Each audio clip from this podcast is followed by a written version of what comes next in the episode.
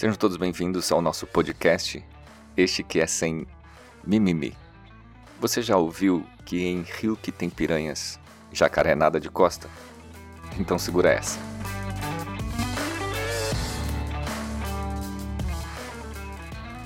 Mais uma vez estão confundindo alhos com bugalhos.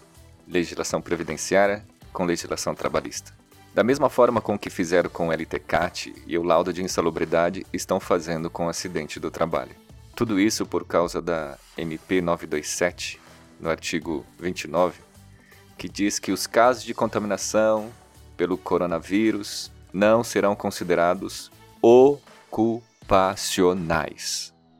Antes de ter uma ejaculação precoce e sair aí postando, leia um pouquinho mais. Tenha um pouquinho mais de paciência ou então fique quieto. Veja na Lei 8.213, lá no artigo 20. Consideram-se acidente do trabalho, doença profissional, doença do trabalho.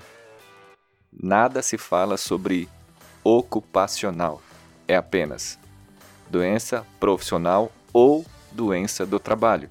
E a doença do trabalho, assim entendida, a adquirida ou desencadeada em função de condições especiais em que o trabalho é realizado e com ele se relacione diretamente.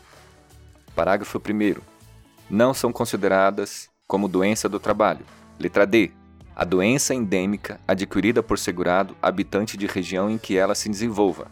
Eu e você que estamos trabalhando em casa, home office, para nós não será considerado doença do trabalho.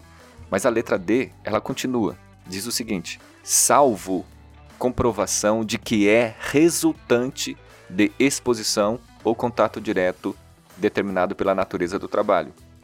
Para o caixa do supermercado, para o motorista do ônibus, para o frentista, para o caixa do pedágio, esta exposição ela existe. Logo, se uma pessoa tiver o contato com o coronavírus, logo se esse trabalhador ficar doente por causa do contato, por causa do COVID-19, é resultante da sua exposição, porque a sua exposição ela é maior do que a minha. Não é uma questão apenas de saber se foi aqui ou se foi ali que ele contraiu o vírus. Eu e você, como prevencionistas, nós temos que antecipar e adotar as medidas de controle. É uma pena ver profissionais da área e até mesmo instituições justificando que é impossível saber se houve contaminação no trabalho ou em casa. Caraca, então o certo é remediar ao invés de prevenir? Então o certo é esperar que o cara adoeça fora da empresa, porque aqui na minha empresa não tem nenhum caso. Então não preciso adotar nenhuma medida de controle. É isso mesmo? Parabéns para vocês. Trabalhemos com prevenção.